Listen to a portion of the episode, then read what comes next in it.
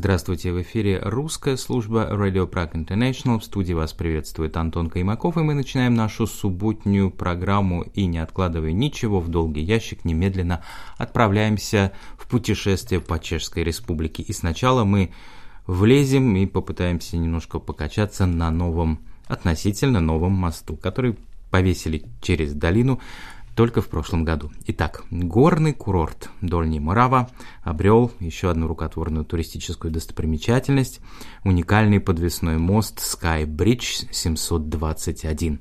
Вот эти вот 721 в конце официального названия появилось не случайно, это главный технический параметр сооружения – в Моравии теперь находится самый длинный подвесной мост в мире.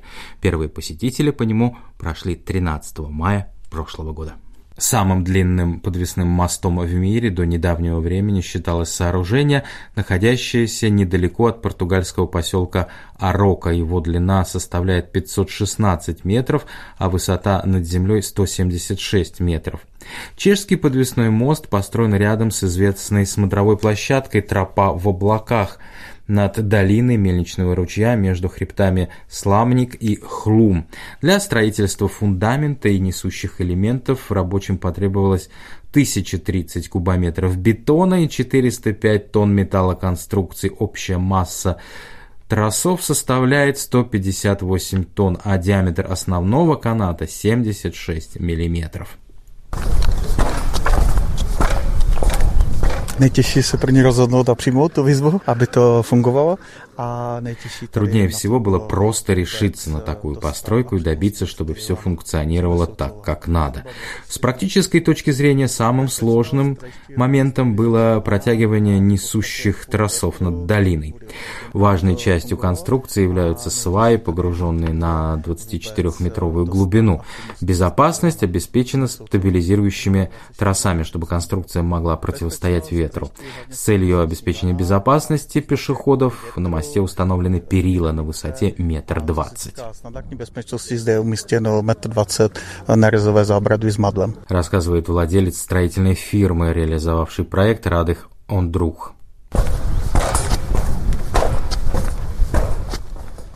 Стабилизирующие тросы на своем месте, но это не означает, что висячий мост не будет покачиваться, особенно когда по нему идут больше одного туриста. Se počítalo a já tvrdím, že to je součást toho celého. Именно так и было задумано. Это штрих к получаемому туристам впечатлению. Улыбается директор курорта Дольний Марава Мартин Палан. Одновременно по висячему мосту на высоте 95 метров может пройти до 500 человек. То, что мост в итоге окажется самым длинным на свете, авторы проекта и строители изначально не предполагали. Результат для них оказался приятным сюрпризом. Защитники природы, однако, обеспокоены дальнейшим повышением турпотока в регионе. Висячий мост, несомненно, станет еще одной целью путешествий в регионе Кралицкого снежника. Поселок очень скоро может уподобиться центру зимнего отдыха Шпендлеров Млин, часть населения из которых только 418 проживает в упомянутом поселке постоянно, обеспокоена возросшим движением транспорта и потоком посетителей. Местные власти, в свою очередь, заключили соглашение с курортом и рассматривают создание такого рода достопримечательностей как шанс привлечь в бывшую Судетскую область большее число посетителей. Коренные жители уже давно покидают горные районы. Сельским хозяйством в деревне не занимаются, и людям Нужно на что-то жить, без достопримечательностей и туризму, к сожалению, сегодня не обойтись.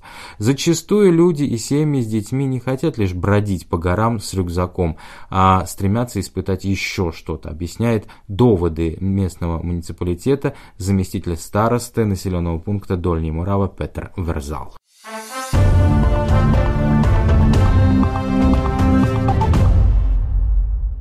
Маленький да удаленький курортный городок Велкалосины спрятался в тихой долине реки Десна, несущей влагу Есеницким предгорьем. Известность лосинам принесли не только термальные сернистые источники и замок, в котором вам поведают о процессах над ведьмами и невинных жертв Инквизиции, На здешней бумажной мануфактуре, существующей уже 4 столетия, до сих пор производится бумага исключительно ручного отлива, которую в особо торжественных случаях используют чешские университеты и даже канцелярия главы государства.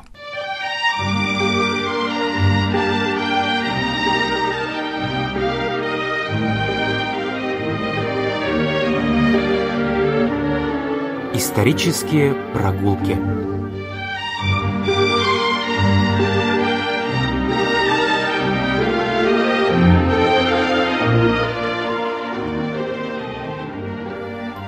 Бумажная фабрика в Велких Лосинах является национальным памятником Чехии и связана с именем знатного маравского рода – Жарутины или Жаротинские – о прошлом и настоящем мануфактуры в Шумперской области мы беседуем с ее директором Петром Фучиком. С чего вообще началось развитие потенциала этого городка? Так, začalo to příchodem Žerotínů do Velkých Losin, Развитие началось с прихода представителей семьи Жиротиных вследствие разногласий с горожанами Шумберка, продававших там свою часть поместья. Жиротины переехали в Лосины, где в XVI веке перестроили крепость, окруженную водой, в замок в стиле Ренессанс. Вскоре ими были построены лечебные купальни, известность которым принесли сернистые воды.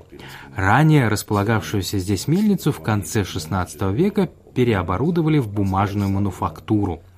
Последний из сохранившихся документов того времени гласит, что мельница на этом месте стояла еще в 1591 году, а одним из старейших письменных свидетельств существования бумажной фабрики с печатью рода Жиротинов на водяном знаке львом почивающим на трех холмах, является некий договор о купле-продаже, датированный 1596 годом. Производители бумаги применяли водяные знаки для идентификации своей продукции, то есть мануфактура в Лосинах, несомненно, в 1596 году уже существовала. Lev na třech pahorcích je z roku 1596 na nějaké kupní smlouvě, takže už 1596 určitě tato papírna existovala. Какие из древних деловых документов, имеющих непосредственное отношение к основанию бумажной мануфактуры, хранит музей, основанный при этой фабрике? My máme několik papírů, řekněme 370, 380 let starých. В нашей экспозиции хранятся несколько документов примерно 380-летней давности, однако самого первого у нас нет. Тем не менее, в нашем музее можно увидеть также несколько документов, оформленных на рубеже 16 и 17 веков. Papírů ze 17. století. Изначально продукция бумажной мануфактуры в Лосинах использовалась прежде всего для нужд самого рода, так как существовавшая в Шумперке бумажная фабрика снабжала товаром всю близлежащую округу. V následujících stoletích, kdy se papírna pronajímala, В последующие столетия жиротины сдавали бумажную мануфактуру в аренду, а однажды даже ее продали, однако позже выкупили свое детище обратно. Владельцами лосинской фабрики этот род являлся в целом 200 лет. Мануфактура, которую по праву называют неукротимой и бессмертной, в своей жизни пережила также массовую вспышку чумы, экономический кризис, но всегда находила способ выжить, остаться на плаву. Выпали и счастливые периоды в ее истории, когда одному из предприимчивых производителей бумажной продукции удалось стать поставщиком императорского двора.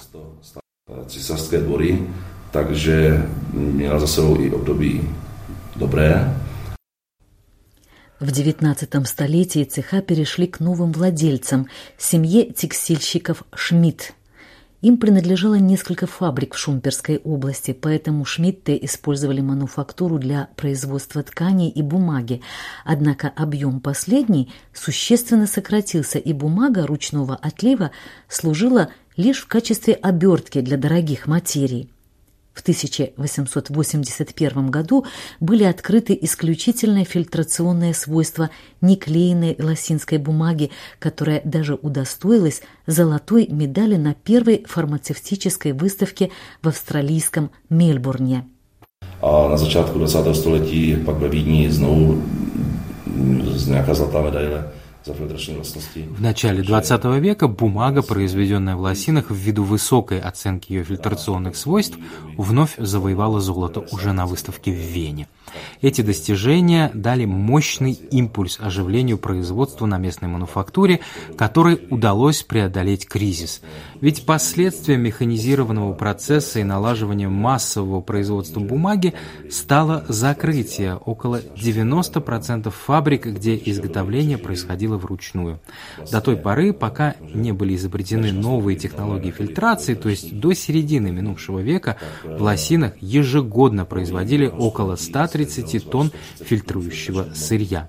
А сегодня на уникальной фабрике производится порядка 6 тонн бумаги. Это, конечно, совсем немного, зато какой бумаги. Фильтрационный материал мы здесь уже не производим рассказывает директор бумажной фабрики и Лосинского музея Петр Фоучек.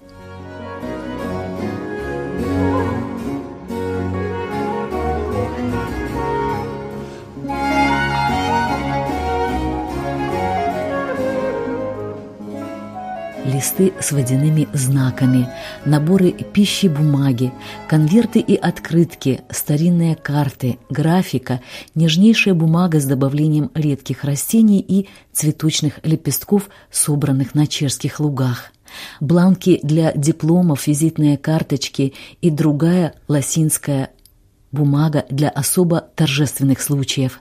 Все это производят на здешней мануфактуре, до сих пор помнящей императорские бланки. Музей и фабрику, где в настоящее время трудоустроено 24 человека, посещает около 60 тысяч человек в год. Посетителям здесь в прямом смысле позволяют прикоснуться к истории и собственноручно в дни проведения мастер-класса изготовить лист бумаги или необычный флаер.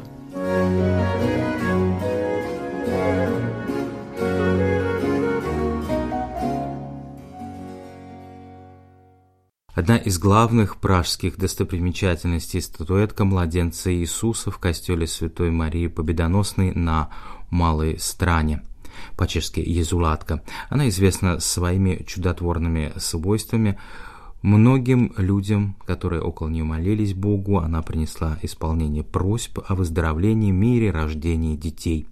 В знак почитания у верующих существует традиция. Специально для статуэтки создают богато расшитые костюмы.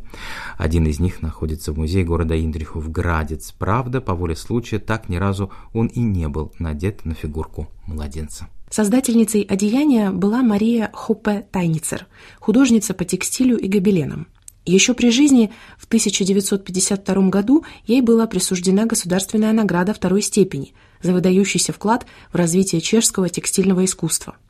В городе Яндрихов-Градец в настоящее время существует музейная экспозиция, посвященная работе и творчеству Марии Тайницер. Помимо оригинального текстильного оборудования, тканей, вышивок и гобеленов, здесь находится также и костюм для пражской статуэтки младенца Иисуса. Je to zvláštní i tím, eh, že to vlastně byl jakýsi dár. Главная особенность этого наряда в том, что он был создан госпожой Тайницер специально для статуэтки Иисуса. Существует, правда, еще один эскиз, который был создан инженером-архитектором Бжетиславом Штормом. Мария Таница работала вместе с ним над созданием гобелена, изображающего легенду о святом Вацлаве. Однако эскиз «Шторма» и гобелен сейчас находятся в коллекции художественно-промышленного музея в Праге. В местном же музее остался тот первый, оригинальный вариант одеяния, который соткала госпожа Мария, Интересно, что оно до сих пор принадлежит семье Тайницер, так что в музее этот экспонат находится во временном пользовании. Сестры э, Мария Tajnicerové, takže toto je vlastně zápůjčka, kterou tady máme рассказывает историк-искусствовед Якоб Валашек. Наряд выткан из тонких позолоченных и посеребренных нитей. Известно, что он был создан приблизительно в 20-х годах 20 века. Ну так объявляются там э, На одеянии изображены различные растительные мотивы, очертания звезд, мальтийский крест. Это особенное сочетание узоров подтверждает тот факт, что эта вещь создавалась специально для фигурки Иисуса. Надо сказать, это далеко не единственное одеяние младенца. Пражскую статуэтку переодевают в разных ситуациях, в том числе по случаю различных торжеств.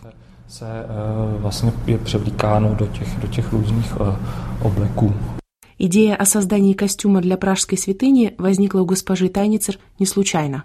Она была глубоко, верующим человеком, и ее в этом поддерживал ее супруг Владимир Хоппе, философ начала XX века. В его взглядах христианство тесно переплеталось с философией, и он существенно повлиял на свою жену не только в том, что касалось творчества, но и в восприятии жизни как таковой. Так что одеяние для фигурки младенца Иисуса символизирует искреннюю веру его создательницы. И того, и того живота. Takže to, toto je vlastně ten odraz té víry. Говорит Якоб Валашек. Несмотря на то, что одеяние создавалось специально для статуэтки маленького Иисуса, ему, к сожалению, так и не суждено было выполнить свое предназначение. Наkonec к тому předání nedošlo a proto se to vlastně... В конце концов, оно так и не было передано в Прагу и осталось в имуществе семьи Тайницер до сегодняшнего дня. Потомку Мария Тайницерова. Работу госпожи Марии, однако, ее потомки бережно сохранили. Одеяние передавалось из поколения в поколение. По словам искусствоведа, в семье существуют и некие особые традиции, с этим связанные, однако историкам о них пока мало что известно. Невозможно точно определить, какова стоимость данного одеяния. Ее во многом определяет мастерская, в которой его изготавливали, ткани, узоры, которые при этом использовались. Это, конечно, не самый первый оригинальный наряд пражской статуэтки, но все равно ему уже почти сто лет, так что он сам по себе имеет большую историческую ценность, особенно для нашего музея экспозиции, посвященной Марии Тайницер. Pro naše muzeum a pro tady expozici Maria, Maria Tajnicerova. Говорит Якоб Валашек. Госпожа Мария Хоппе Тайницер скончалась в 1960 году в возрасте 81 года. Ее мастерские по изготовлению гобеленов работают в городе Инриховградец и по сей день.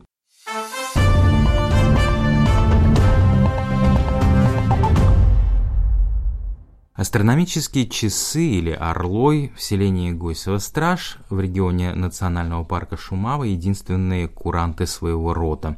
В Чехии они являются самыми высокогорными и одновременно самыми молодыми курантами. Вдохновившись уникальными средневековыми часами, построенными на Пражской Староместской площади, Шумавский Орлой на своем участке в Гойсовой страже построил житель чешской столицы Сденик Ланда. Работы по созданию часов продолжались в течение двух лет. Ну а полдень они впервые отбили 17 ноября 2017 года, в день 28-й годовщины падения коммунистического режима в Чехословакии. Не заметить куранты невозможно, так как они стоят прямо у проходящей через селение дороги. Vidíme hvězdný čas, poloha slunce, která je dána tím znameními zvěrokruhu. По часам мы можем узнать астрономическое время и дату, определить положение Солнца, которое показано знаками зодиака, и лунные фазы. Посередине главного циферблата мы видим земной шар с маленьким сердечком. Это знак селения Ойсова-Страж. Два маленьких циферблата показывают время восхода и захода Солнца. Внизу еще один подвижный циферблат, демонстрирующий нам те звезды, которые в данный момент мы можем увидеть на ночном небосклоне. Рассказывает один из смотрителей Шумавского Орлоя Ян Халупский. Над 24-часовым астрономическим расположен классический 12-часовой циферблат. Слева от него фигурка монаха-отшельника, а справа скульптурка смерти. Каждый полдень механизм астрономических часов с Дениколанды начинает играть.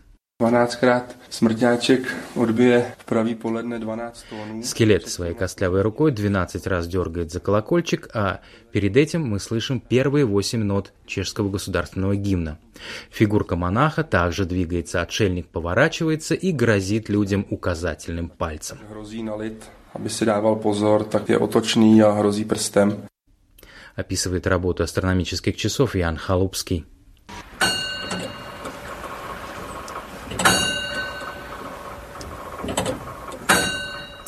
Чтобы часы не только радовали местных жителей и туристов своим видом, но также надлежащим образом функционировали, смотрители каждые две недели их заводят специальным рычагом.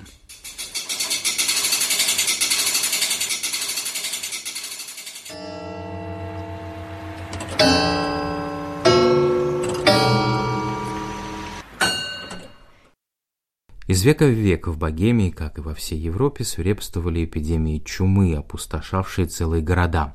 В Ждяре над Сазовой на границе Чехии и Моравии в начале XVIII века заранее создали элегантное кладбище в стиле барокко для будущих жертв пандемии.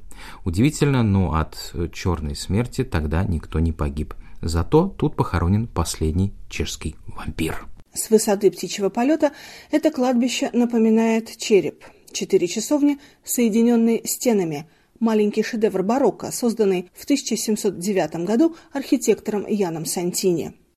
В то время аббат цистерцианского монастыря Вацлав Веймлова готовился к эпидемии, которая уже бушевала в других частях Богемии. Будучи человеком разумным и рациональным, он заранее учредил специальное кладбище для погребения праха зараженных.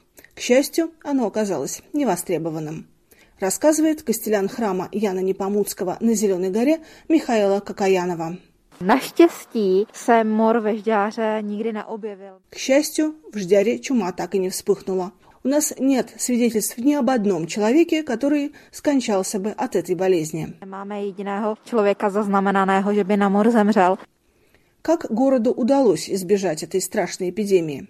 В общем, власти действовали теми же методами, что и сегодня. Jedna z takových věcí byla právě karanténa. Obchodníci, kteří do města přicházeli, tak museli... Одним из способов был карантин. Приезжавшие торговцы должны были проводить определенное время перед городскими воротами, пока не становилось ясно, больны они или нет.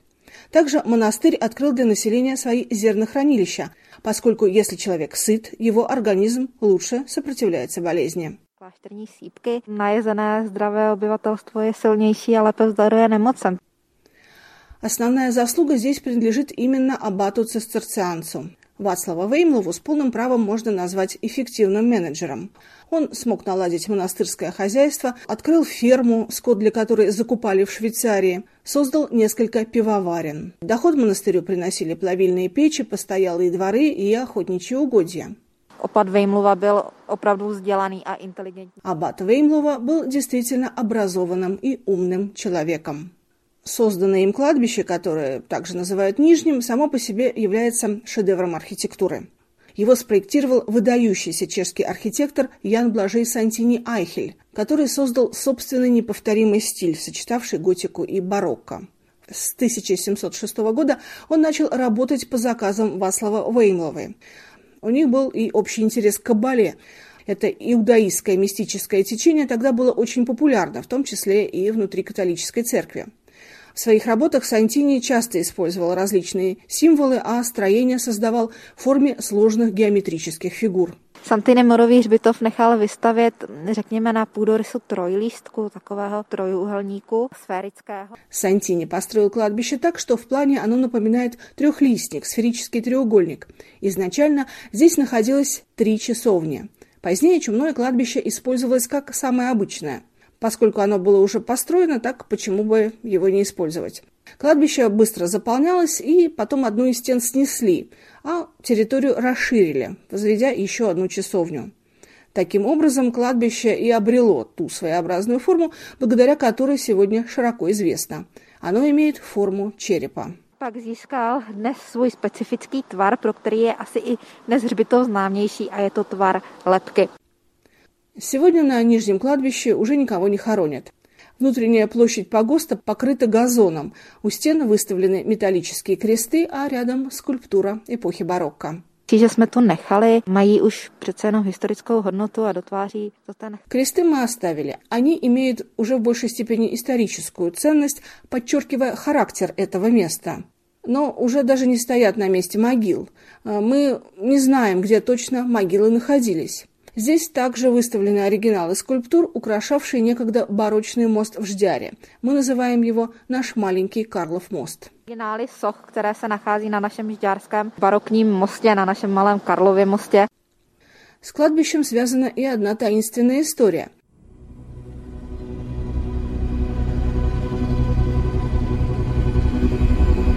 По легенде, здесь погребен прах управляющего по имени Ульрих. To měl být snad poslední upír v Čechách. My mu křivdíme trošku v té legendě. Вероятно, это был последний в Чехии вампир. В этой легенде на него немного возводят напраслину. По-видимому, он был не слишком добрым человеком, но и не совсем злым. Например, он подарил паломническому храму колокол. Ale ne úplně zlý, například daroval zvon pro poutní kostel. Однако люди верили, что Ульрих выбирается из могилы и пугает прохожих. Бороться с этим решили радикальным способом. Oni povolali kata z hlavy, který našel hrob Ulricha, vykopali ho. Из Иглавы был вызван палач, который разыскал могилу Ульриха. Когда его выкопали, на теле не было признаков тления, хотя с момента похорон прошло уже несколько месяцев. Он не выглядел мертвым, поэтому его и сочли вампиром. Кто знает, как это было на самом деле. Proto tedy upír, protože vypadal jako nemrtvý. Kdo ví, jak to bylo. Завершает свой рассказ Костелян Михаила Кокаянова. Остается добавить, что спустя 10 лет после строительства кладбища Сантини построил храм Яна Непомуцкого, который возвышается на Зеленой горе над городом Ждяр над Сазавой. Этот комплекс – образец уникального стиля мастера, который называют еще барочной готикой. Храм был возведен после обнаружения в 1719 году фрагмента нетленных мощей Яна Непомуцкого, чешского святого, и поэтому архитектор придал храму форму пятиконечной звезды, символа Яна Непомуцкого. В 1994 году ЮНЕСКО включила этот памятник в список всемирного культурного наследия.